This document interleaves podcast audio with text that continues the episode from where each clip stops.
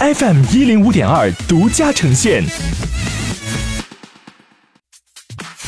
好奇心日报，News Online。本节目由好奇心日报和喜马拉雅联合出品。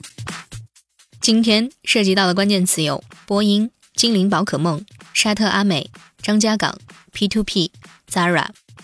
波音737 MAX 的试航认定程序将延长至明年。美国联邦航空管理局 FAA 周三表示，波音公司将无法在今年获得737 MAX 的复飞许可。737 MAX 的试航认定程序将会延长至2020年。波音需完成该程序，才能结束其长达九个月的全球禁飞。日本吉野家推出精灵宝可梦联名盖饭。日本吉野家十二月十一号发布消息称，将启动和游戏精灵宝可梦的合作。作为第一轮合作，吉野家将从十二月十九号开始销售由牛肉盖饭和人偶组成的套餐。盛盖饭的大碗根据游戏中登场的精灵球设计，外卖也将使用专用容器提供。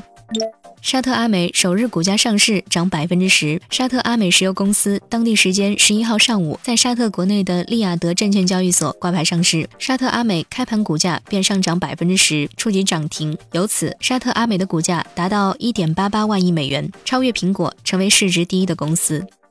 今天你不能错过的其他新闻有：张家港取消限售，只维持了一天；招行前端项目负责人被捕，涉及十四亿元 P2P 暴雷。时代年度商业人物给了迪士尼 CEO。无印良品将在中国推出家装服务。Zara 母公司新一季度财报利润大涨。亚马逊向中国卖家开放新加坡站点，全球站点增至十三个。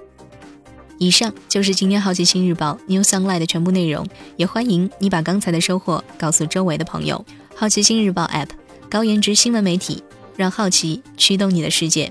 我是施展，下次见。